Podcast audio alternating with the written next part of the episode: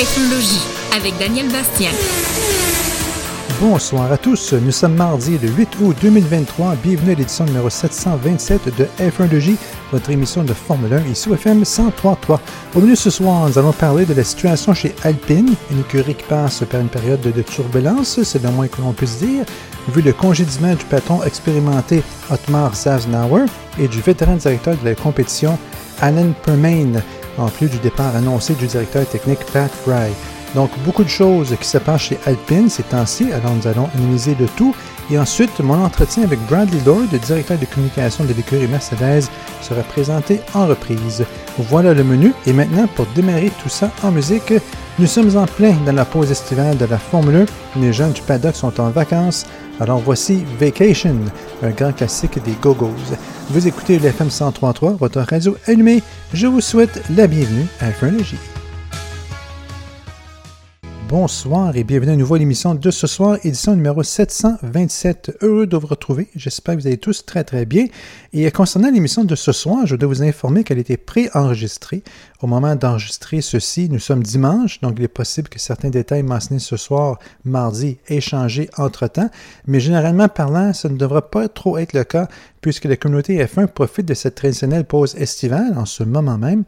Alors, euh, les choses roulent un peu au ralenti en Formule 1 ces temps-ci, dans le grand monde de la F1, euh, puisque chaque équipe doit fermer ses portes pendant deux semaines consécutives au cours du mois d'août, avant de retourner en piste lors du Grand Prix des Pays-Bas, qui aura lieu le week-end du 25 au 27 août. Euh, d'ailleurs, si l'émission de ce soir est préenregistrée, c'est justement car je profite moi aussi de cette pause estivale de la Formule 1 pour passer du temps en famille, passer du temps tranquille chez soi, travailler aussi sur quelques projets personnels. Donc, en espérant que l'entièreté de ce que je raconte en ce moment sera toujours d'actualité au moment où il sera diffusé, Allons-y avec le premier thème sur le menu, un sujet incontournable. Parlons de la situation au sein de l'écurie alpine, une situation pour le moins surprenante à la suite de décisions majeures prises juste avant le Grand Prix de Belgique. Je parle ici des congédiements du patron Otmar Zafnauer et du directeur de la compétition Alan Permain qui suivent le transfert ailleurs du grand patron Laurent Rossi qui avait eu lieu une quinzaine de jours plus tôt. Il faut aussi mentionner le départ du directeur technique Pat Fry, un grand vétéran de la Formule 1 qui avait déjà décidé de quitter Alpine pour rejoindre Williams l'année prochaine. Donc, on parle ici de presque l'entièreté du niveau de direction de l'écurie alpine, ce qui est assez énorme. C'est énorme de remercier le patron de l'équipe et le directeur technique en même temps et en cours de saison. Et clairement, chez Alpine, on sent que l'écurie est en déroute quelque part. On constate que c'est chaotique comme situation en ce moment. On ne sait pas trop où s'en va cette équipe, qui a vraiment besoin d'instaurer de la stabilité, qui a vraiment besoin de, maintenir un plan de développement euh, euh, qui, comporte des éléments de diligence, de patience surtout, la patience. Euh, chez Alpine, le grand patron par intérim Bruno Famin expliquait qu'il fallait faire table rase parmi l'équipe de gestion pour mieux relancer l'équipe ensuite. Pourquoi fallait-il dire au revoir maintenant au patron euh, Zafnauer et au directeur de la compétition Permain, alors que le directeur technique euh, Fry allait déjà quitter l'équipe? Parce que la haute direction d'Alpine n'était pas d'accord avec les maintenant ex-dirigeants de l'écurie. Euh, en ce qui concerne la rapidité avec laquelle l'écurie alpine pouvait renouer avec le succès, viser des victoires et ensuite le championnat du monde. Donc, on comprend qu'à l'interne, il y avait un, choc, en quelque sorte, entre deux approches pour atteindre ces objectifs-là. On sait que celle d'Atmar Savnauer prônait euh, une progression plus lente, mais une progression sûre et constante. Et si vous vous souvenez des commentaires impatients de l'ex-grand patron de l'équipe, Laurent Rossi, il y a plusieurs semaines, euh, chez Alpine, on souhaitait un programme accéléré, on voulait avoir des résultats plus rapides que présentement. Bon, ici, je vous donne mon impression personnelle. Euh, en F1, remonter le peloton, viser des victoires, remporter un championnat, c'est un travail ardu, c'est difficile. Il faut vraiment bien le planifier. Il ne faut pas penser devenir un succès du jour au lendemain. Il faut bien réussir chaque étape. Il faut vraiment, euh, faut vraiment s'assurer d'avoir réussi chaque étape avant d'être en mesure de réussir la prochaine étape et ainsi de suite. C'est vraiment un long processus. Pensez à Red Bull qui a pris quelques années avant de dominer euh, à la fin des années 2000. Euh, puis Mercedes qui a pris quelques années avant de dominer ensuite pendant plusieurs euh, saisons. Et Red Bull a encore eu besoin de quelques années pour renverser cette situation-là et dominer à nouveau aujourd'hui, comme on le voit depuis deux saisons. Alors ça prend du temps, ça prend un bon plan, ça prend des investissements, sur le long terme et ça prend énormément de patience. Il faut vraiment y aller un pas à la fois, même s'il y a des milliers de choses à voir, il faut vraiment y aller un pas à la fois. Et c'est cette approche-là que défendait l'ex-patron euh, Otmar Safnauer euh, chez Alpine, euh, surtout que c'est une approche qu'il avait dirigée avec succès ailleurs. C'est lui qui avait jadis mené les troupes de l'écurie Force India, qui a terminé 4e et 5e dans le championnat des constructeurs il y a quelques années, malgré des budgets inférieurs à ceux des équipes qui ont moins bien fait que Force India à l'époque.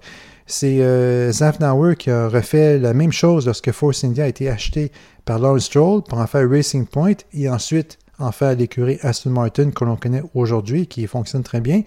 Euh, il a ensuite rejoint Alpine en février 2022, euh, l'année dernière, pour diriger la montée en puissance de l'équipe dans l'objectif de viser des victoires d'ici deux ans peut-être et potentiellement le championnat d'ici trois ou quatre ans. Et voilà que 18 mois seulement après son embauche, euh, embauché en février 2022, congédié en, euh, en, juillet 2023.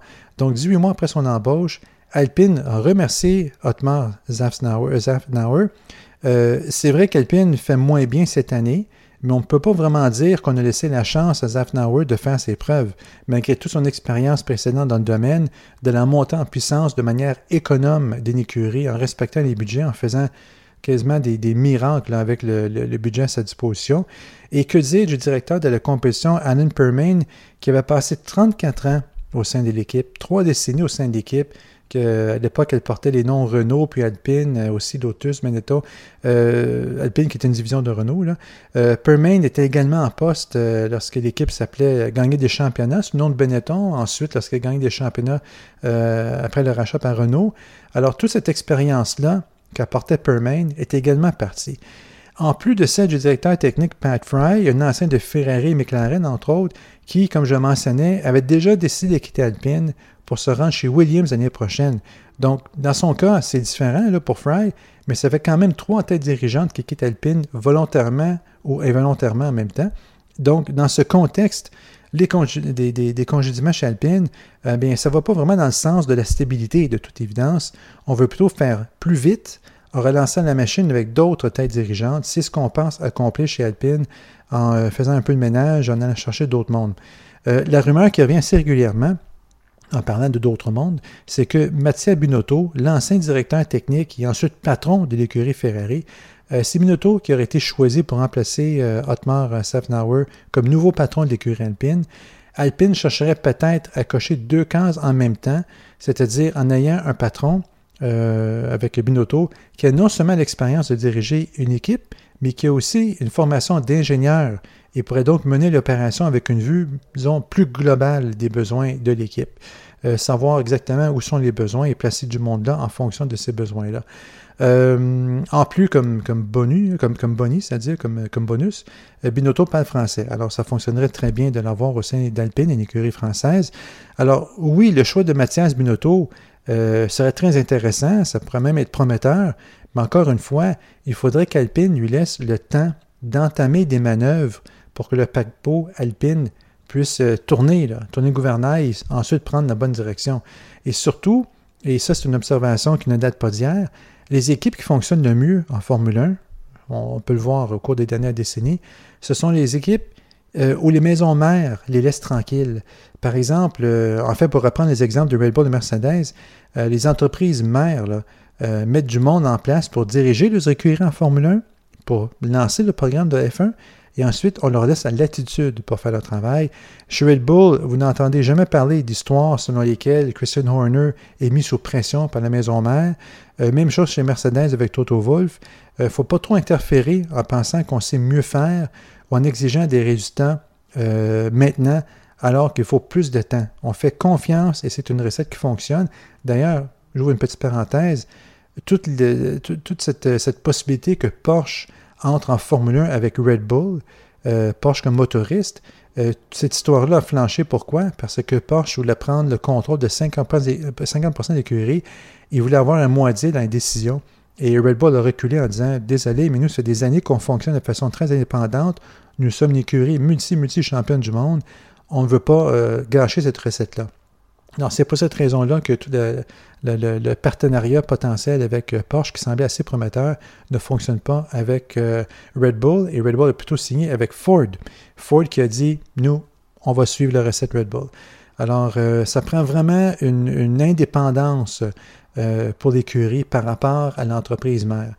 autre aspect, une écurie doit avoir une figure de proue comme pilote. Ça, c'est important aussi. Pas nécessairement un pilote reconnu et très expérimenté, euh, d'ailleurs, c'est Cyril Abitboul, l'ancien patron de Renault, qui m'a enseigné ça récemment.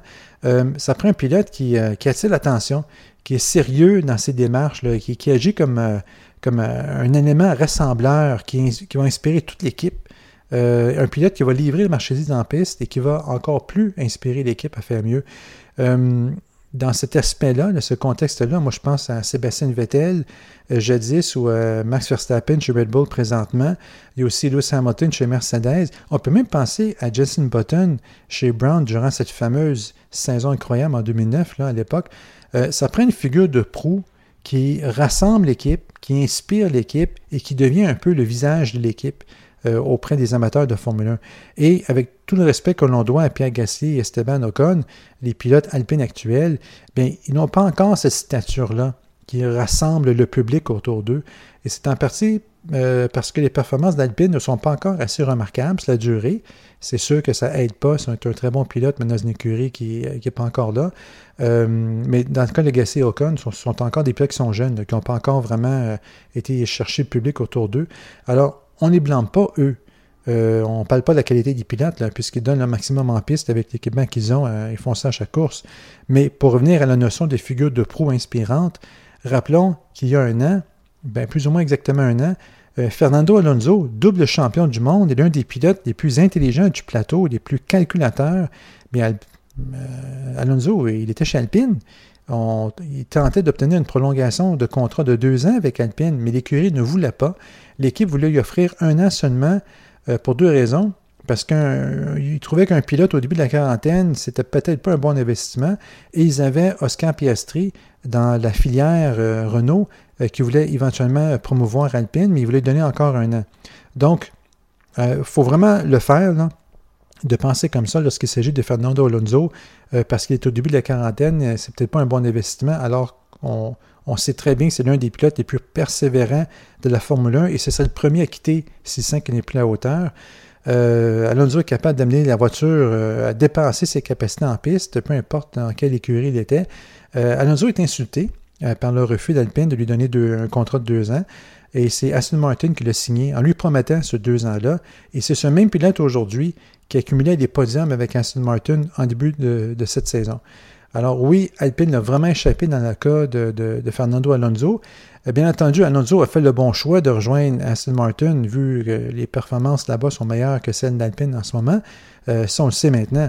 Mais à l'époque, Alonso souhaitait continuer avec Alpine, et c'est la direction d'Alpine qui n'a pas respecté son désir, et c'est pour ça qu'il a quitté l'équipe. L'autre dossier qui a flanché chez Alpine l'année dernière, c'est celui d'Oscar Piastri, que je mentionnais, qui était dans la filiale d'Alpine, euh, qui était formé par Renault, qui avait remporté des championnats dans d'autres écuries, euh, dans d'autres catégories, c'est-à-dire, et qui voulait un volant chez Alpine. Mais Alpine, bien, hein, c'est sa première saison F1, on va l'envoyer chez Williams pendant un an plutôt, il va aller faire ses classes là-bas. Euh, Piastri ne voulait rien savoir d'aller chez Williams, car Williams était alors en fond de peloton. Il craignait qu'il était pour euh, arriver en Formule 1 et voir son étoile pâlir, vu qu'il avait un très grand potentiel, il ne voulait pas baisser sa valeur. Et de toute façon, euh, il a déjà fait ses preuves avant d'arriver en Formule 1. Alors, lorsqu'Alpine a, a, trébuché sur son contrat pour 2023, euh, Alpine pensait que le contrat de, Piastri était valide cette année. Finalement, il ne l'était pas. Piastri a immédiatement signé chez McLaren et aujourd'hui, on voit bien à quel point Oscar Piastri est un pilote très prometteur. Donc, dans l'espace d'un an, Alpine a échappé Fernando Alonso, a perdu Oscar Piastri, et a maintenant congédié l'expérimenté patron Otmar Savznauer, a congédié l'expérimenté directeur de la compétition Alan Permain et a perdu l'expérimenté directeur technique Pat Fry. Ça fait vraiment beaucoup pour une équipe dont les grands patrons disent qu'ils visent encore à se battre pour des victoires des championnats d'ici 2-3 ans. C'est une mission qui n'est pas impossible, puisque tout est possible en F1. Beaucoup de choses dépendent de la progression, de la, de la régression des autres écuries du plateau. Mais disons qu'en pratique, au vu de ce que nous voyons, euh, ce que nous savons aujourd'hui, et au vu que la, direction exécutive de l'écurie est à rebâtir, disons que viser le championnat d'ici 2-3 ans, en partant de la situation actuelle, ça risque d'être tout un défi quand même. Si Alpine y parvient, tant mieux. Il faudra les féliciter d'avoir réussi. Peut-être que nous dirons alors euh, que les décisions apparemment chaotiques d'aujourd'hui auront finalement été très bénéfiques pour l'écurie, pour la remettre sur les rails. Euh, ici, c'est le cas. Mais tant mieux, ils auront remporté leur pari. Mais en ce moment, ce n'est pas l'impression qu'on ressent. Euh, et ce serait intéressant de voir dans quel sens et comment Alpine va évoluer au cours de la saison prochaine, en espérant qu'une certaine stabilité revienne au sein de l'écurie, car comme je mentionnais, pour qu'une écurie remporte des courses des championnats, ça prend une stabilité sur le long terme. Alors, si Mathias Binotto prend réellement la direction de l'équipe, possiblement à partir de cet automne, selon les rumeurs, ou tout, de suite après la, pause estivale, euh, eh bien, euh, Binotto aura beaucoup de travail à faire. Et euh, parmi les premières tâches de Binotto, on risque de voir des choses comme faire comprendre à la haute direction d'Alpine qu'il faut stabiliser l'équipe, rebâtir la confiance du personnel. Ça, c'est important aussi parce que euh, quand c'est chaotique, euh, on veut éviter une fuite des cerveaux, on veut éviter une fuite des talents qui vont aller rejoindre d'autres écuries où ils sentent une meilleure stabilité. Et euh, aussi, Pinotto va devoir expliquer qu'il faut prendre le temps de faire les choses correctement, ne rien presser. essentiellement, pour certaines choses, Binotto devra nécessairement répéter ce, ce qu'Otmar Savnauer disait avant lui. Alors, espérons que cette fois, on écoutera davantage qu'auparavant chez Alpine, car honnêtement, nous serions tous heureux de voir l'équipe progressée et venir se battre parmi les Red Bull, Mercedes, Ferrari et autres du merveilleux monde de la F1. Ça risque de prendre du temps, mais euh, il faudra vraiment stabiliser l'équipe avant tout. Alors voilà que la situation actuelle est assez complexe et en cours euh, chez Alpine euh, présentement. J'ouvre une petite parenthèse pour parler d'Otmar Savnauer personnage très efficace comme patron. la rumeur veut qu'il soit maintenant impliqué dans le projet de nouvelle écurie de Formule 1, soit le projet de Michael Andretti, euh, qui peut maintenant compter sur Cadillac comme partenaire. Euh, ça, c'est la rumeur qu'il irait les rejoindre. Il y a certaines logiques là-dedans. Euh, c'est assez probable, en fait, comme scénario. Ben, probable. Je ne peux pas dire probable, c'est une rumeur, mais il y a une certaine logique dans ce scénario-là. parce que Sasnauer, un, est très expérimenté. Deux, est disponible. Et trois, il est américain lui aussi. alors, oui, il y a une certaine logique, mais nous verrons éventuellement si ça se concrétise. Alors, je ferme cette parenthèse-là. Et voilà pour ce petit ajout là, qui est un peu un, produit dérivé de la saga Alpine. Alors, euh, nous verrons comment ça va se passer chez Alpine au cours des, prochaines semaines, des prochains mois. En tout cas, on verra quelle décision va être prise la fin de la saison et on verra comment ça se passera au cours des prochaines saisons. Euh, alors, voilà pour ça. Et c'est maintenant le moment de faire une petite pause musicale. Et pour cette pause, eh bien, vu la situation quelque peu brisée chez Alpine, euh, vu les congédiements de Safnauer et Permain, ainsi que le départ de Fry, écoutons une chanson de Steffi Shock une chanson au titre évocateur, soit Je brise, chérie. Au retour, ce sera la reprise de mon entretien en compagnie de Bradley Lord, directeur de communication de l'écurie Mercedes. Vous écoutez FRLG sur les ondes GFM 103.3. On se retrouve dans quelques minutes. Jusqu'à minuit, vous écoutez FRLG avec Daniel Bastien. Me revoilà, et tel que mentionné en ouverture d'émission, l'épisode de ce soir est préenregistré avec plus de 48 heures d'avance. Alors j'ai été de l'avant avec le segment portant sur la situation euh, chez Alpine, mais je crois que présenter une série de brèves ce soir, ce serait un peu trop euh, un peu trop osées, puisqu'elles ne seront peut-être plus vraiment d'actualité lorsque vous entendrez ceci. Alors, au lieu de faire des brèves, j'ai plutôt choisi de présenter en reprise mes discussions avec Bradley Lord, le directeur de communication de l'écurie Mercedes. Bradley a beaucoup de vécu en Formule 1 euh, il explique bien ce vécu. Alors ce soir, si vous l'avez manqué dans la première diffusion il y a quelques semaines, il y a quelques mois, euh, voici cet entretien informatif en sa compagnie, le tout en reprise nous allons débuter cette édition ce soir par une entrevue exclusive un peu différente de la norme, dans le sens où notre invité n'est pas un pilote de F1, ni un patron d'écurie, ni un ingénieur, mais plutôt un directeur des communications. En Formule 1, on voit souvent les responsables des communications se positionner auprès des pilotes et des patrons hein, lors de leurs euh, interventions publiques ou médiatiques, mais on n'a pas souvent l'occasion de les entendre. Nous avons souvent l'occasion de lire leurs communiqués officiels, mais pas de les entendre, euh, les entendre parler de leur métier, ni leurs nombreuses expériences en F1 dans le paddock, alors qu'ils sont souvent, sinon toujours, au cœur de l'action et au cœur de toutes les décisions. Alors, il y a quelque temps, j'ai pensé que ce serait intéressant de donner la parole à un directeur de communication en particulier, soit Bradley Lord, qui travaille au sein de l'écurie multi-championne Mercedes depuis maintenant, euh, mais ça fait 10 ans cette année, et qui a fait ses débuts en F1 il y a déjà plus de 20 ans. C'était chez Benetton, euh, qui est ensuite devenu l'écurie Renault. Et en regardant des Grands Prix à la télévision, vous avez sûrement remarqué Bradley Lord dans le garage Mercedes à plusieurs occasions.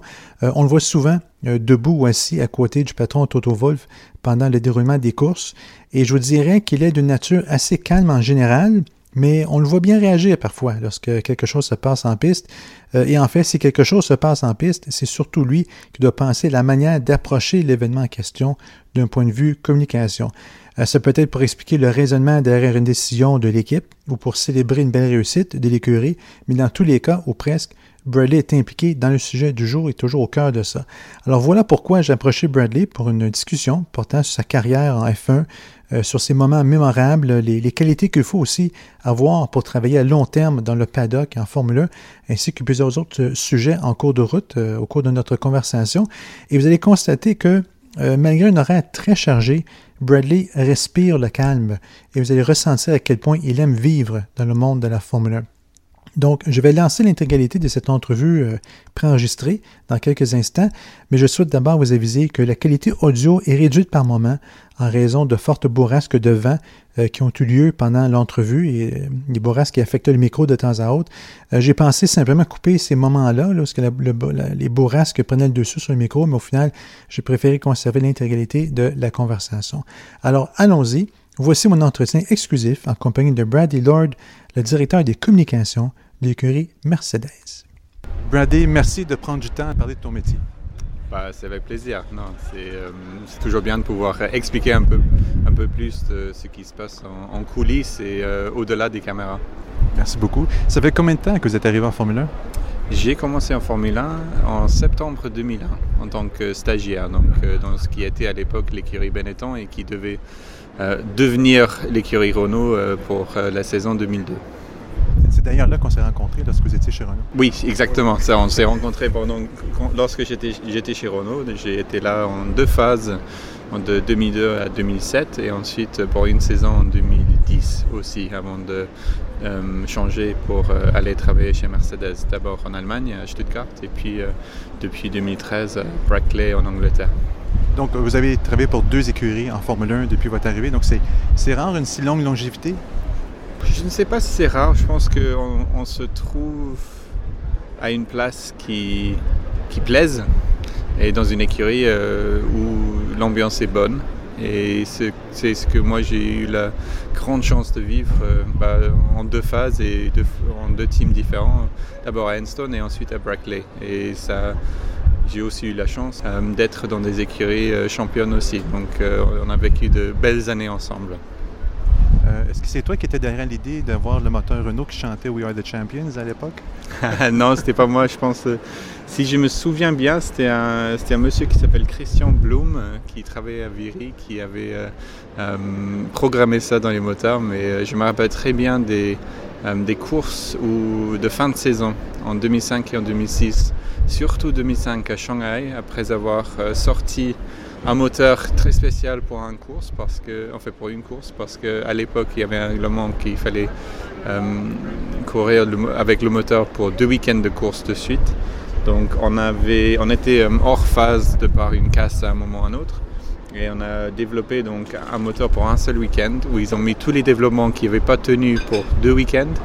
Et on avait un mode assez conservateur, je dirais une approche assez conservatrice pour conserver et pour gérer euh, l'avance qu'on avait établie en début de saison.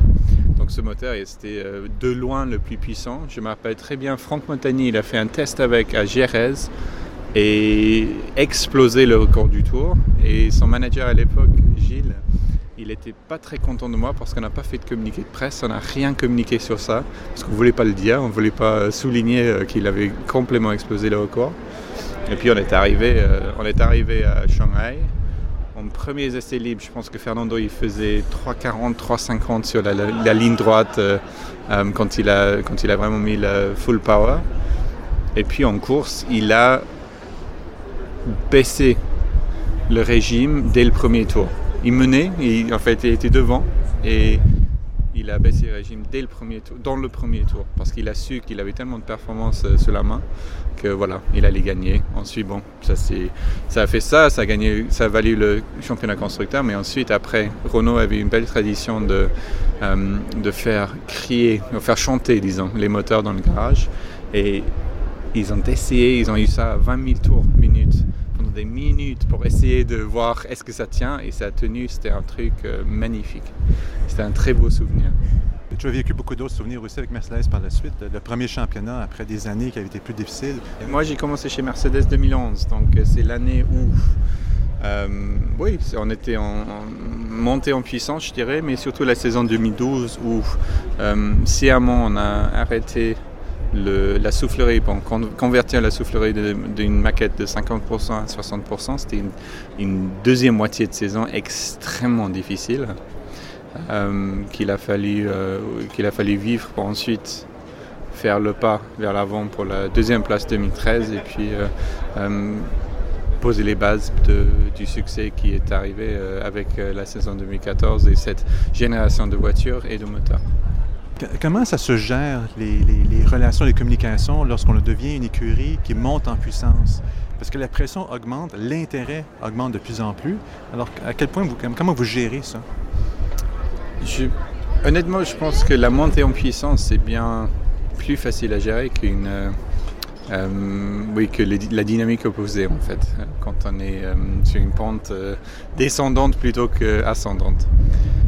ça se gère en, simplement en restant autant que possible comme on l'était avant, parce que sinon les gens très, très vite euh, reproche de l'arrogance ou euh, un changement de comportement ou euh, qu'on a la grosse tête parce qu'on devient plus, on, a plus de succès.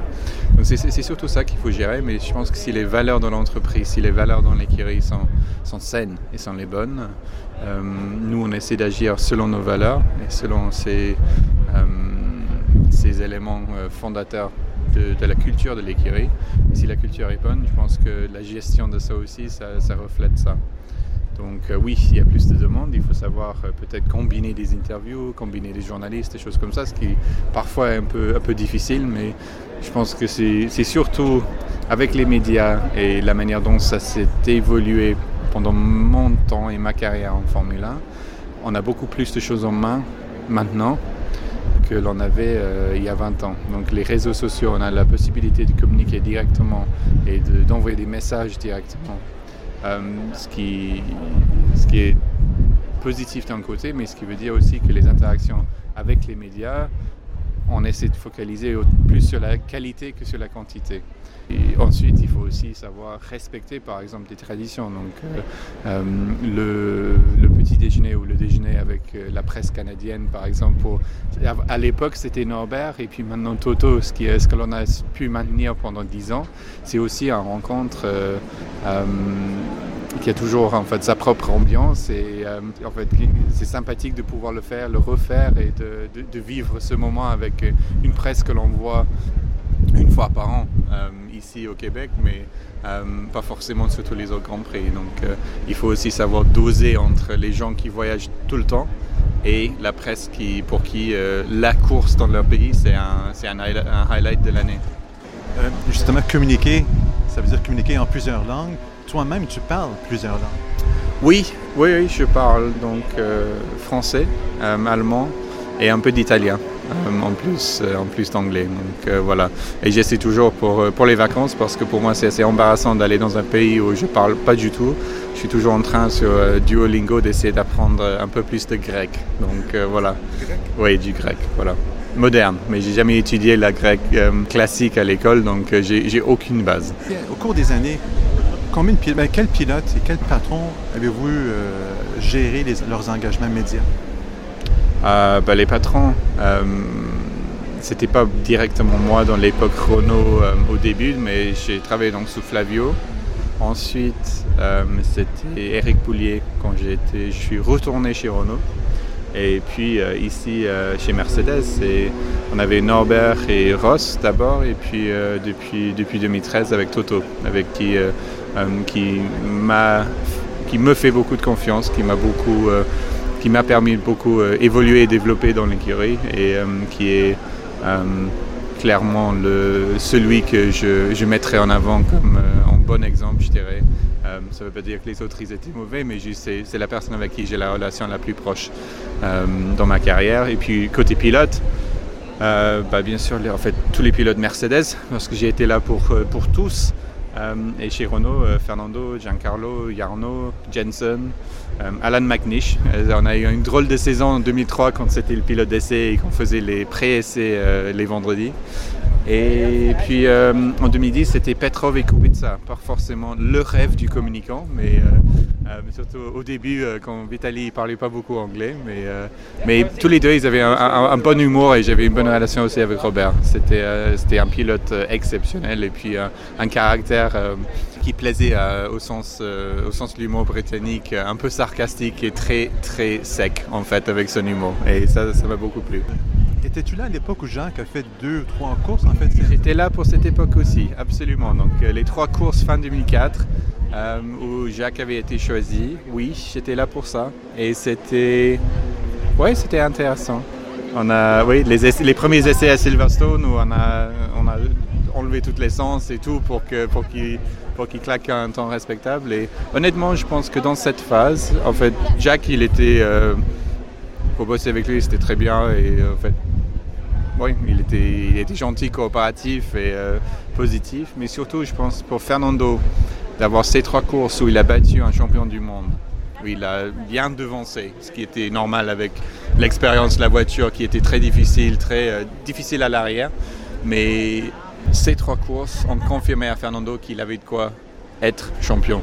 Et ensuite, je me rappelle, après le premier tour dans les essais 2005, il sort de la voiture, il bondit de la voiture, Fernando, avec un sourire mais énorme. Et ensuite, il, se check et il dit Ah non, alors, non, ça, ça va pas, ça, ça va pas, ça, ça va pas. Mais j'ai su dès le premier moment que cette voiture 2005, elle pouvait être championne, juste par cette réaction humaine. Mais c'est une belle histoire, euh, une belle histoire humaine, euh, ce que tu racontais sur Fernando. C'est beau de voir ça, parce qu'on oublie souvent qu'il y a beaucoup de techniques, beaucoup de réunions, beaucoup de briefings, d'ingénierie, de la technique, tout ça, mais facteur humain, la confiance en soi. Il y a toujours ce, en fait, les premiers tours, il y a toujours ce point d'interrogation. Autant de simulations, autant de briefings, autant de plans euh, qu'on puisse avoir, on ne sait pas jusqu'à ce que la voiture roule. Donc il y a des effets en monde réel qu'on puisse pas, euh, qu'on puisse pas, qu'on nous retrouve pas en soufflerie et qu'il a fallu ensuite développer les simulations pour mieux comprendre ça. J'aime beaucoup la Formule 1 pour le côté humain avant tout, mais euh, c'est le côté qu'on n'arrive pas toujours à, à démontrer. Sauf lors de victoires, des choses comme ça, mais on ne comprend pas toutes ces petites victoires qui sont au quotidien. Hein, et c'est surtout en fait ce qui fait la différence entre les teams. C'est surtout ce facteur humain et la manière dont les gens travaillent ensemble. Euh, la technologie, la voiture, tous les éléments que l'on voit ne sont que le produit, euh, fait, le résultat de ce travail d'équipe. Et ça, c'est vrai qu'on a, on a, tendance, je pense, à sous-estimer ça. Bien sûr, le sport, il est fait pour focaliser sur certains individus, que ce soit les pilotes ou certains qui sont présents dans les médias. Mais la réalité de la Formule 1, c'est, euh, c'est l'usine de 1000, 1100 personnes à Brackley, tous focalisés sur le même objectif et qui, apportent tous leur dixième seconde pour, euh, euh, pour avoir le résultat à la fin. Euh, chez Mercedes, avec ses multiples championnats remportés, est-ce que tu dirais que c'est ici que tu as la plus grande charge de travail de ta carrière? Oui et non. Euh, quand on a du succès, c'est vrai que l'histoire se raconte tout seul. Donc on a eu des phases compliquées de gestion de relations entre de gestion de relations entre les entre les pilotes par exemple, ça c'est compliqué. Euh, on a eu toute l'évolution des réseaux sociaux pendant ce, temps qui, change beaucoup le cahier des charges, euh, pour un service de communication pour une équipe de communication. Euh, d'une certaine manière, c'est bien plus facile quand on est devant que quand il faut organiser d'autres, rendez-vous, d'autres points de presse et des choses comme ça, au-delà des engagements officiels justement, parlant d'organisation, combien de temps à l'avance on doit préparer un Grand Prix en termes de, des engagements médias?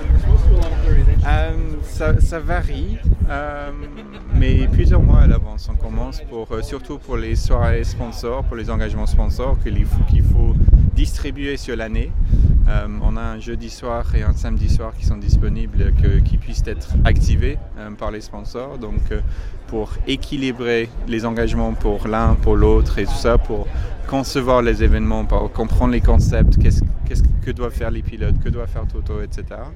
ça commence plusieurs mois à l'avance. Ensuite, le, planning média, je dirais un mois.